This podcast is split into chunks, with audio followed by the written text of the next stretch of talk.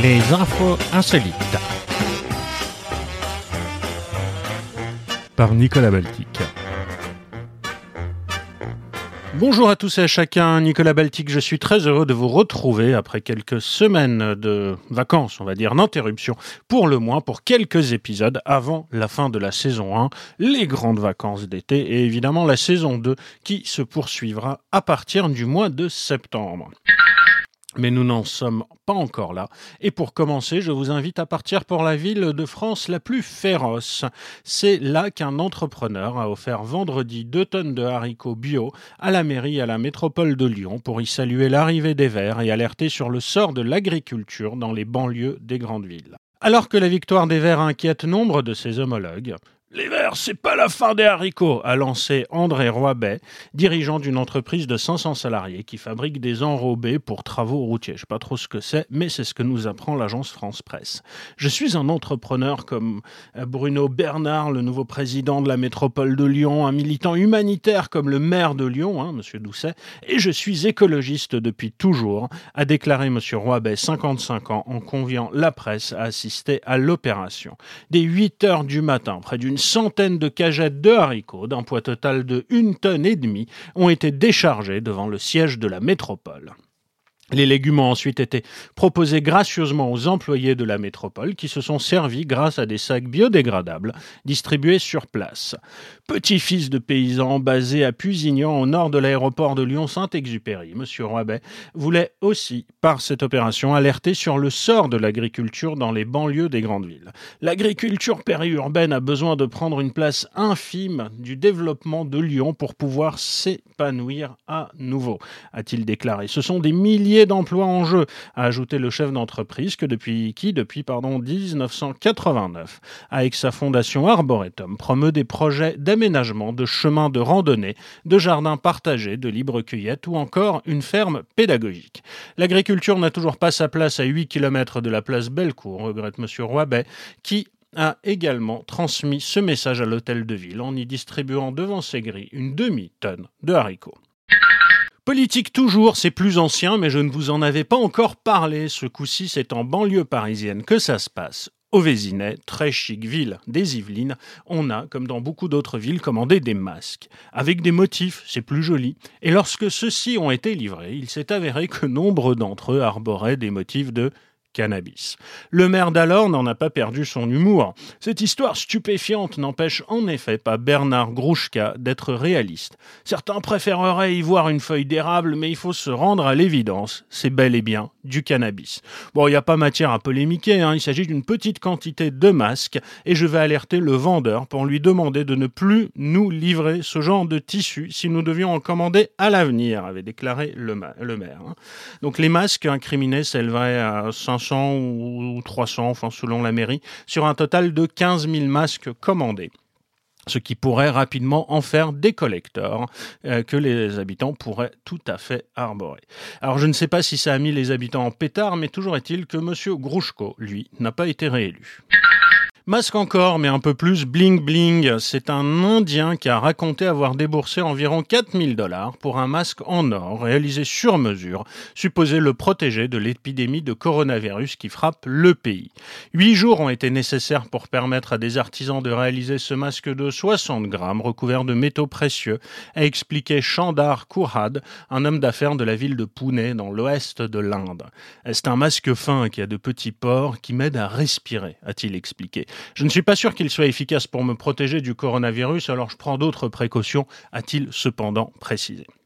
Alors pour sortir, cet homme de 49 ans aime se parer de bijoux en or hein, pour près d'un kilo à chaque fois, parmi lesquels un bracelet, un collier et des bagues qu'il porte à chaque doigt de la main droite. Monsieur Kourad, qui possède une entreprise qui fabrique des hangars, a expliqué avoir eu l'idée de ce masque en or après avoir vu un reportage sur un homme qui en portait un en argent. Bah oui, il faut toujours, toujours aller plus haut, hein, plus haut, plus fort, plus vite. Alors les gens me demandent des selfies, a-t-il raconté Ils sont impressionnés quand ils me voient porter le masque en or sur les marchés. Parce que l'Inde, vous le savez, a rendu obligatoire le port du masque dans les lieux publics, mais visiblement les textes manquent parfois un peu de précision. Après les obligations, partons au Japon où une interdiction originale est entrée en vigueur dans une ville de la banlieue de Yokohama, près de Tokyo. C'est l'interdiction de regarder son écran de smartphone en marchant et c'est une première au Japon.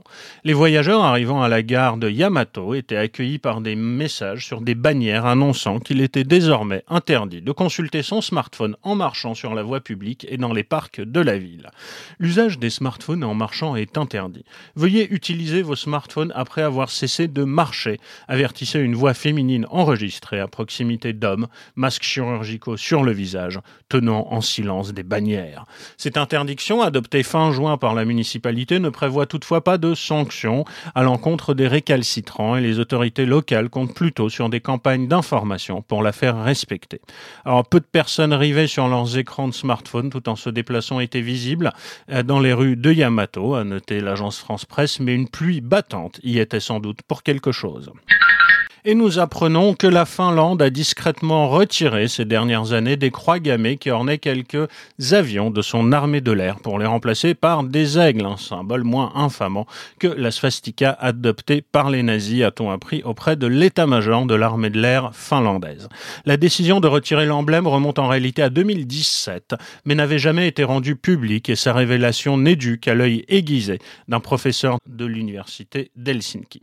Alors même si la Finlande a combattu l'Union soviétique aux côtés des nazis de 1941 à 1944, l'origine de sa croix gammée remonte en réalité à plus de deux décennies auparavant. C'est en 1918, peu après l'indépendance finlandaise de la Russie, que le comte suédois Erik von Rosen avait donné à la jeune République son premier appareil, un avion avec une croix gammée bleue, propre talisman et porte-bonheur de l'aristocrate. Hein. Ça se faisait aussi, par exemple, l'armée de l'air polonaise hein, et sa fameuse, son fameux échiquier, ce sont aussi les armoiries du pilote pilote, euh, du, ouais, du premier pilote de l'armée de l'air polonaise. Bref, ça se faisait de donner ces armoiries à l'armée de l'air, en tout cas aux armées de l'air, de reprendre les armoiries de ces premiers pilotes. Toujours est-il que la swastika est l'un des plus anciens symboles de l'humanité, notamment en Europe et en Asie.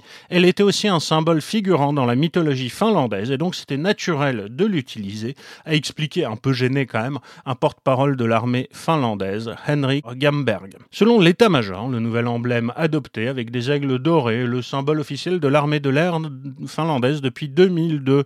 Mais plusieurs unités, appareils, drapeaux ou encore décorations avaient gardé la croix gammée qui avait été le symbole officiel donc de 1918 à 1945. Euh, c'est quelque chose que nous avons dû expliquer aux étrangers qui liaient ça à l'Allemagne nazie alors que ça avait des origines complètement différentes, plaidait M. Gamberg.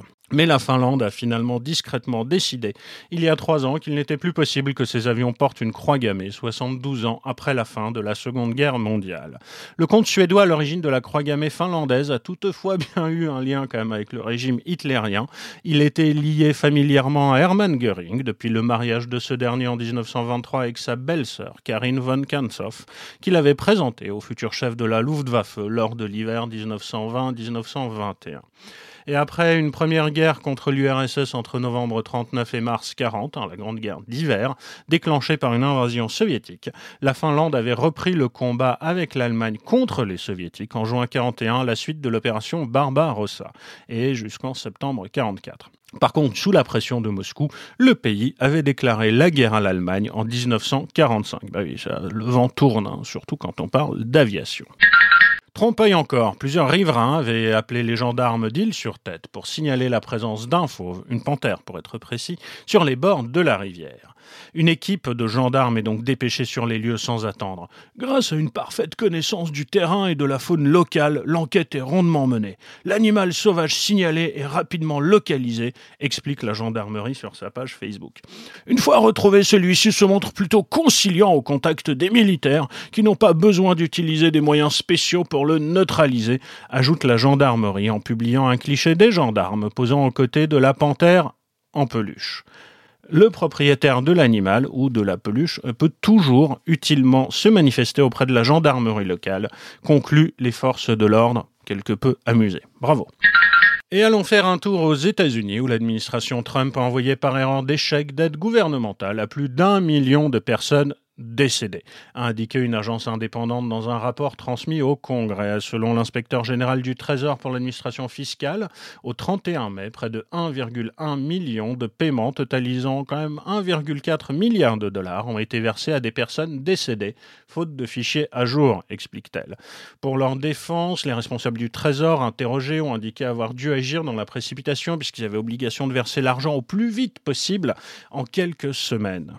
L'administration américaine est accusée de cafouillage dans la distribution de ces aides d'urgence, certains foyers ne correspondant pas aux critères d'attribution ayant reçu une aide. Ah oui, tu m'étonnes s'ils étaient morts. L'agence précise qu'en vue d'aider les ménages, l'agence du gouvernement fédéral qui collecte les impôts sur le revenu et les taxes, hein, l'IRS, ainsi que le Trésor ont distribué au total 160,4 millions de paiements, totalisant quand même 269,3 milliards de dollars, dont 1,4 milliard euh, versés à des personnes décédées. je pense que les gens qui vendent l'encre pour imprimer les billets ont quand même dû faire fortune aux États-Unis ces derniers temps. Bref. Euh, le Congrès euh, avait adopté fin mars un énorme plan d'aide d'urgence de plus de 2000 milliards de dollars, appelé le CARES Act, destiné à atténuer l'impact économique de la pandémie pour les travailleurs et les entreprises américaines les plus vulnérables. Acculés par le temps, les responsables du Trésor ont déclaré que pour les trois premiers lots de paiement, le Trésor et l'IRS ont utilisé un grand nombre de procédures opérationnelles développées en 2008 pour les paiements de relance qui n'incluaient pas l'utilisation de registres de décès de la sécurité Hein, comme filtre pour interrompre les paiements aux personnes mortes, précise le rapport un peu laborieusement, quand même, faut le dire. Alors la loi prévoit que les paiements sont effectués sur la base des déclarations de revenus 2018 et 2019 ou en remplissant une simple déclaration de revenus. C'était quand même assez généreux puisque les particuliers gagnant jusqu'à 75 000 dollars annuels ont reçu des chèques de 1200 dollars et de 1500 dollars pour les couples qui gagnent jusqu'à 150 000 dollars en produisant une déclaration de revenus conjointe. Euh, vu que euh, Donald Trump ne publie pas ses déclarations de revenus, j'imagine que lui n'a pas eu droit au pognon. Et allons voir du côté de la Russie, où les autorités ont installé un sas de désinfection qui asperge de produits les visiteurs autorisés à accéder au président Vladimir Poutine dans sa résidence afin de ne pas risquer une contamination, évidemment. Alors Vladimir Poutine travaille depuis le début de la pandémie essentiellement dans la résidence de sa résidence de Novo Agarinovo. C'est près de Moscou, hein. on est quand même mieux dans une dacha que dans un palais mal chauffé. Afin de protéger le président de toute contamination, les visiteurs doivent passer à travers un appareil donc, les asperges de tous les côtés de produits désinfectants. Le porte-parole du président, Dmitri Peskov, a de son côté indiqué aux journalistes que de tels appareils de désinfection sont aussi installés au Kremlin et qu'il y en a même deux là-bas. Ils ont été installés au pic hein, euh, de l'épidémie et aujourd'hui encore, le régime de restriction reste en place pour les visiteurs souhaitant s'entretenir avec M. Poutine, a-t-il dit, évoquant des mesures de sécurité justifiées et compréhensibles. Le fabricant de l'engin, lui, est spécialisé dans des appareils de nettoyage automatisés à destination des industries et on sait, on sait que Vladimir Poutine est un capitaine d'industrie pour moi, pour le moins. Euh, l'appareil installé dans la résidence de M. Poutine est aussi capable de mesurer la température des visiteurs est équipé d'une technologie de reconnaissance faciale, selon le fabricant. Et selon le Kremlin, Vladimir Poutine est régulièrement testé, tout comme tous ceux qui sont en contact avec lui. Et puis même les visiteurs doivent se soumettre à un dépistage avant de le rencontrer. Comme quoi on peut nier hein, l'importance de la pandémie et ne pas non plus euh, s'exposer. Et je vous ai déjà parlé de cette chasse au trésor aux États-Unis. Eh bien, le coffre rempli de pépites d'or et de pierres précieuses, caché il y a dix ans par un millionnaire dans les montagnes rocheuses de l'Ouest américain, a finalement été trouvé au terme d'une quête qui a obsédé des milliers de passionnés, parfois au péril de leur vie. Le trésor a été trouvé, a annoncé dans un blog spécialisé Forest Fun, un riche marchand d'art de l'État du Nouveau-Mexique, qui avait caché en 2010 la fabuleuse cassette d'une vingtaine de kilos. Le millionnaire avait rédigé un poème alambiqué qui, joint une carte, devait permettre de localiser le trésor. Et c'est une énigme qui a tenaillé certains Américains au-delà du raisonnable. On était beaucoup, beaucoup plus loin que ce qui s'est passé en France avec la chouette d'or, par exemple. Le coffre se trouvait sous la voûte étoilée dans la végétation forestière luxuriante des, des montagnes rocheuses et n'avait pas bougé de l'endroit où je l'avais dissimulé il y a plus de dix ans, a écrit M. Fenn. J'ignore qui l'a trouvé, mais le poème dans mon livre l'a guidé, a précisé l'homme de 89 ans. Le coffre était censé contenir une fortune dépassant 2 millions de dollars sous la forme de diamants, d'émeraudes et de pièces d'or notamment. L'excentrique millionnaire estime qu'environ 350 000 apprentis Indiana Jones se sont lancés sur la piste de son trésor durant la décennie, certains allant jusqu'à démissionner de leur travail pour se consacrer aux recherches. Et moins rigolo, au moins quatre personnes ont trouvé la mort d'une façon accidentelle dans cette quête obsédante dans une région immense, les montagnes rocheuses, hein, s'étendant sur plus de 3000 km. En tout cas, toutes nos félicitations à celui qui a trouvé ce trésor. Eh bien, trésor encore. Dans l'histoire des oublis, celui-ci figure probablement parmi les plus coûteux au sens propre. Hein. En octobre 2019, 3 kilos d'or ont été retrouvés dans un train reliant Saint-Gall à Lucerne, dans l'est de la Suisse. Depuis, les autorités tentent de retrouver le voyageur étourdi, et jusqu'ici en vain. C'est dans l'espoir de faire avancer leurs recherches qu'elles ont décidé de les rendre publiques. Les autorités helvétiques ont fait savoir qu'elles laissaient 5 ans au propriétaire du précieux bagage pour se manifester et réclamer son dû.